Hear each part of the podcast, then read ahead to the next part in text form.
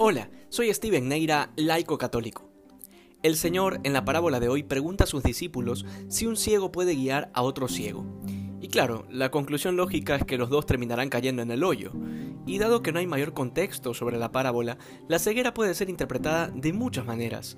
Sin embargo, la mayoría de las interpretaciones apuntan a la ignorancia, es decir, la ceguera como aquella situación miserable en la que se desconoce la verdad, en donde no podemos ver la realidad tal cual es por falta de conocimiento o de entendimiento, en otras palabras, por falta de iluminación.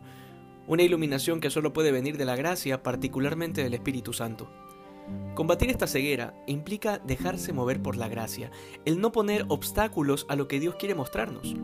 Luego el Señor continúa explicando y ya nos, ya nos sitúa en un contexto concreto, diciéndonos que el discípulo no sabe más que su maestro, es decir, nos movemos en el terreno del conocimiento, pero de un conocimiento que transforma, que nos asemeja al maestro.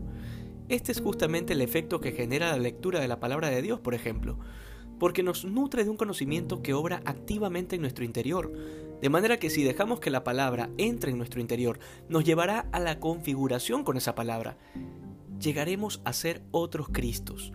De eso se trata la superación de esa ceguera, de abrirnos al conocimiento divino que nos permite ver como Dios ve, que nos permite juzgar con sabiduría y amar con transparencia. Finalmente, el que abandonemos esa ceguera y seamos verdaderos hijos de la luz es lo que nos permitirá quitar la mota del ojo de nuestro prójimo de manera que podamos realmente ver y guiar a aquellos que no ven. Que hoy seamos más santos que ayer. Dios te bendiga.